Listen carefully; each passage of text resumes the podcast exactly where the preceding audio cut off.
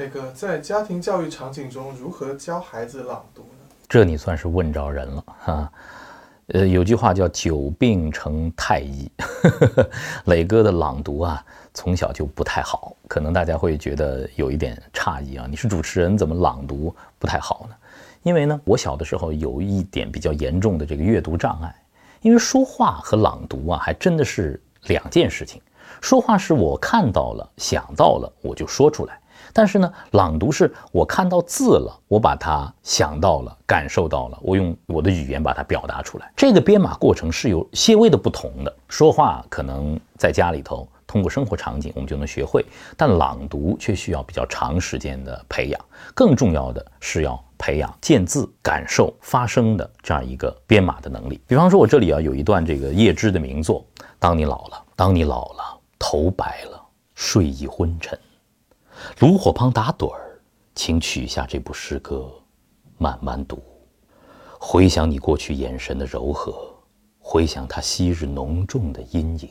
他是看到诗句之后的一个情感和语言的流露。朗读过程当中要做到几个关键词，叫做轻重缓急，声情并茂。可能很多家长说这就难了。轻重缓急，声情并茂，怎么来呀？有几个建议啊，给家长。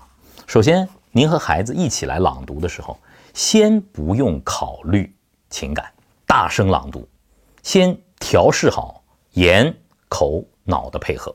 当你老了，当你老了，头白了，睡意昏沉，炉火旁打盹儿。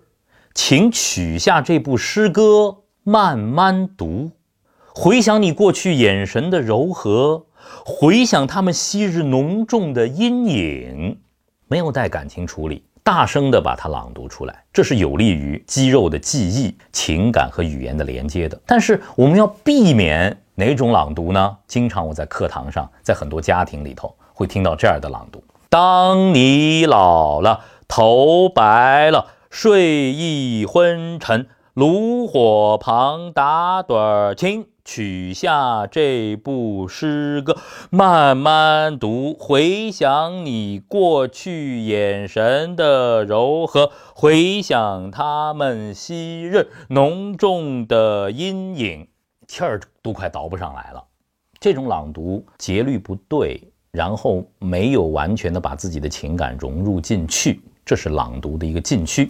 在朗读里，刚才提的要求还记得吗？轻重缓急，声情并茂。磊哥给你们一个建议：如果你有点害羞，你先大声朗读，大声朗读不带情感，但最后朗读要进阶的时候，一定要做到四个字：以情代声。只有你感受到了，你语言才能表现出轻重缓急和不同的色彩。这是朗读的秘密。磊哥。集二十年的功力，再送给大家一句话：说话像唱歌，唱歌像说话，朗读也是说话。最后的朗读会变成平时的轻重缓急、声情并茂的说话。有的时候说话会像唱歌一样动人。如果你能做到，你就是一位朗读高手。